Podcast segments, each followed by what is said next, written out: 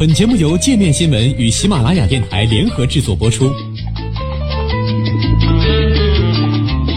界面新闻五百位 CEO 推荐的原创商业头条，天下商业盛宴尽在界面新闻。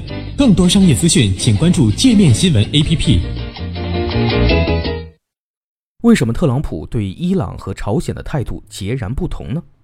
成为第一位踏足朝鲜土地的在任美国总统后。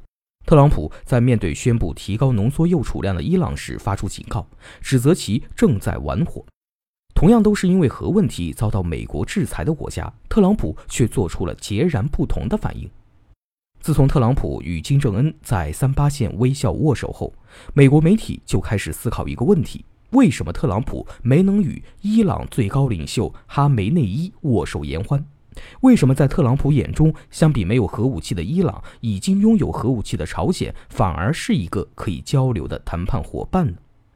美国外交关系协会会长哈斯在接受 NPR 采访时坦言，朝鲜拥有核武器，一旦开战，对美国的威胁更大。这一点促使了特朗普更迫切地想与朝鲜达成协议。朝鲜早在2005年就宣布拥有核武器。二零一五年，最高领导人金正恩宣布，朝鲜是拥有原子弹和氢弹的核强国。去年在发表新年贺词时，金正恩称，美国本土全境都在朝鲜核武器打击的范围内。除此之外，一旦朝鲜动手，不仅美国的盟友韩国和日本要遭殃，驻扎在韩日的数万美军士兵也会被牵连其中。但伊朗并没有构成如此大的威胁，没有核武器，武力打击范围主要集中在中东地区。对欧洲造成的风险更大，这也让美国有更多的空间能对伊朗施加更大的压力。看到特朗普在板门店的表现，或许会让伊朗部分政客确信必须拥有核武器，才能真正让美国妥协。但哈斯认为，不同于朝鲜，伊朗在周边地区并没有强大的盟友可以协助其渡过难关，因此，如果伊朗发展核武器，将面临更大的军事和经济风险。特朗普最钟爱的极限施压政策对朝鲜和伊朗都用过，但效果截然不同。在特朗普刚出任美国总统后，从放话威胁到加强制裁，美国采取了一系列措施强压朝鲜。二零一七年一度发展到动手边缘，但在二零一八年的新年贺词中，金正恩在强调朝鲜的核能力的同时，也开始释放缓和信号，宣布有意派代表参加平昌冬奥会，打破韩朝关系僵局。当年三月，韩国透露金正恩请韩方向美方转达其希望尽快与特朗普见面的意愿。特朗普接受了金正恩的邀请。六月，首次金特会在新加坡举行。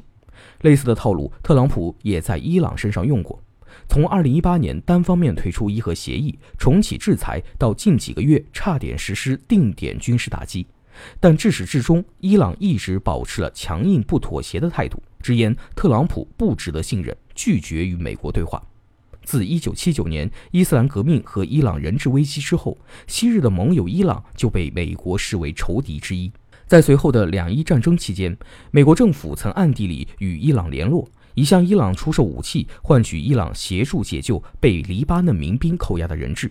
但在秘密交易曝光后不久，美军就炸毁了伊朗的西里石油钻井平台。当时担任伊朗总统的正是现在的最高领袖哈梅内伊。有分析人士认为，正是由于当年的伊朗门和美军袭击，让哈梅内伊对美国产生了根深蒂固的不信任。威尔逊国际学者中心副主席米勒在 CNN 撰文指出，与朝鲜不同，伊朗对于美国的两党政客而言是权力斗争的老问题。仅凭伊核协议是奥巴马的政绩这一点，就能让特朗普退群。米勒认为，美国国内政治对伊朗政策有很大影响。共和党、保守派、支持以色列的民主党人都反对美国与伊朗达成协议。除了国内因素，视伊朗为死敌的以色列和沙特阿拉伯也在一旁煽风点火，设立了强大的游说团体，以影响美国人对伊朗的态度。美国驻俄罗斯前大使麦克福尔在接受美联社采访时，还提出了另一种可能。美国对朝鲜和对伊朗的政策的目的不同。麦克福尔怀疑，实现无核化并不是美国真正的目的。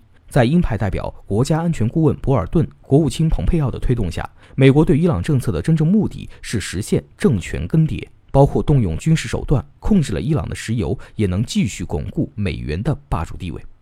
而对于朝鲜，麦克福尔推测，美国的目的并非实现完全无核化。而是在默许朝鲜保留部分核武器的同时，让其放弃洲际弹道导弹项目，以减少对美国的直接威胁。